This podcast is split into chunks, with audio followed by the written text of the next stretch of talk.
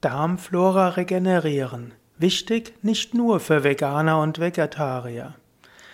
Ja, hallo und herzlich willkommen zur 75. Ausgabe des Veganer-Vegetarier-Podcasts, des Podcasts rund um gesunde Ernährung, mitfühlende Ernährung, ökologische Ernährung und momentan allgemein zu Gesundheitsfragen. Ja, heute spreche ich über ein für mich faszinierendes Thema. Der Mensch beherbergt in und auf seinem Körper bis zu zehnmal mehr Fremdorganismen als menschliche Zellen. Es wird zum Beispiel gesagt, dass der menschliche Körper 75 Billionen eigene Zellen hat und 750 Billionen Fremdzellen. Hm, manche, man findet auch im Internet andere Aussagen, so klar scheint das noch nicht gezählt worden zu sein. Aber grundsätzlich kann man sagen, der Mensch ist eine Art Superorganismus. Er besteht aus so vielen verschiedenen Organismen. Manche sagen etwas humorvoll, die Hauptaufgabe des menschlichen Körpers sei es, Wirt zu sein für Pilze, Bakterien und Viren. Also es gibt bis zu zehnmal mehr Zellen mit nichtmenschlicher DNA als mit menschlicher DNA im Menschen. Gerade die Haut und der Darm ist äh, voller, voller Bakterien. Der Mensch lebt in Symbiose mit diesen Mikroorganismen. Das heißt, sie leben sehr harmonisch miteinander, die ganzen menschlichen Zellen und auch die anderen Zellen.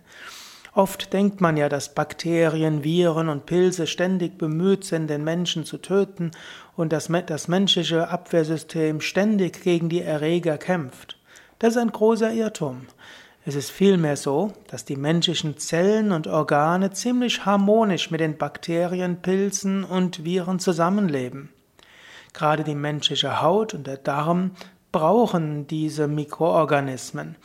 Du brauchst äh, Bakterien, damit deine Haut funktionieren kann, damit sie mit der, ja, damit sie überhaupt äh, gut aussehen kann. Und du brauchst Darmbakterien, um verdauen zu können. Ohne diese Bakterien ist der Mensch gar nicht überlebensfähig. Der Mensch lebt also in Symbiose. Der Mensch braucht die Bakterien, um zu überleben, und die Bakterien brauchen den Menschen, um zu überleben. Viren, Bakterien und Pilze haben ja auch gar nichts davon, den Menschen umzubringen. Wenn der Mensch stirbt, dann sterben die Mikroorganismen gleich mit. Es ist daher im Interesse aller Mikroorganismen, dass der Mensch lange lebt. Wenn also durch Bakterien oder Viren der Mensch eine schwere Krankheit erleidet, dann heißt das, dass da etwas schief gegangen ist. Hm, also, das ist wichtig, dass du das verstehst. Hm, die Bakterien und Viren und so weiter sind alle darauf ausgerichtet, den Menschen überleben zu lassen und die Mehrheit der Bakterien, Viren und Pilze bemüht sich, dem Menschen Gutes zu tun. Aber es kann halt eben auch schief gehen, etwas gerät aus dem Gleichgewicht. Und da immer etwas schief geht, muss natürlich das menschliche Abwehrsystem darauf achten, dass missratene Bakterienstämme und Viren in Schach gehalten werden. Das menschliche Abwehrsystem ist also nicht darauf ausgerichtet, alle Bakterien zu vernichten, dann wäre auch der menschliche Organismus vernichtet, sondern darauf ausgerichtet, zu einem natürlichen Zusammenspiel beizutragen. Wenn das Gleichgewicht durch fehlgeleitete Bakterien auseinandergerät und das Abwehrsystem damit nicht umgehen kann, zum Beispiel wenn sich, wenn in Mäusen sich unschädlich verhaltende Borrelien über den, über Zeckenbisse auf den Menschen übertragen werden, dann können Antibiotika notwendig sein. Allerdings kann es dann geschehen, dass die Antibiotika dann auch die notwendigen und hilfreichen Darmbakterien und Hautbakterien angreifen. Das kann dann zu Problemen auf der Haut und im Darm führen. Hm, das merkt man dann zum Beispiel. Manche Menschen merken nach einer Antibiotika-Behandlung, dass ihre Haut rauer wird und dass sie Blähungen bekommen oder Durchfall im Bauch und dass sich irgendwie der Bauch nicht mehr gut anfühlt. Meistens regeneriert sich die Darmflora und die Hautflora nach einer Weile von selbst. Es gibt aber ein paar, also es ist auch ein Irrtum zu glauben, dass nach einer Antibiotika-Behandlung der Darm gründlich durcheinander gebracht ist und du jetzt in große Probleme gerätst. Meistens regeneriert sich das Ganze von selbst. Es gibt aber ein paar Dinge zu beachten. Hm, da will ich jetzt gerade ne, sieben Haupttipps dir geben. Erstens, iss besonders gesund während und nach den Antibiotika. Das ist also wichtig. Also man, manche machen ja das Gegenteil. Es geht ihnen schlecht, also wollen sie sich in Anführungszeichen etwas Gutes tun und essen dann Kuchen und Süßigkeiten und Schokolade und so weiter. Vielleicht alles vegan, hm, da man ja ethisch konsequent sein will, hoffentlich. Aber es gibt eben auch viel Ungesundes auf veganer Ebene. Also vermeide das. Insbesondere eben Zucker ist nicht so gut. Komme ich gleich nochmal drauf. Also ist besonders gesund während und nach Antibiotikagabe. Übrigens, fasten solltest du nicht, wenn du Antibiotika zu dir nimmst. Aber wenn die Antibiotika aufhören, gehört hast, kannst du eins bis vier Wochen danach auch eine Fastenkur machen, wenn du spürst, dass das gut tut. Zweitens, Iss kein Fleisch und iss keine Milchprodukte. Grundsätzlich iss nie Fleisch und nie Milchprodukte und besonders iss kein Fleisch, keine Milchprodukte während und nach der Antibiotika-Behandlung. Drittens, iss keinen Zucker oder stark zuckerhaltige Lebensmittel während und zwei bis vier Wochen nach einer Antibiotika-Behandlung. Und da gilt auch, selbst äh, Öko-Nahrungsmittel aus dem Reformhause Naturkostladen enthalten oft viel Zucker. Egal ob Agavendicksaft oder Honig oder Fruchtzucker oder was auch immer. All das ist nicht so gut. Das bringt dann das Ganze noch weiter aus dem Gleichgewicht. Viertens.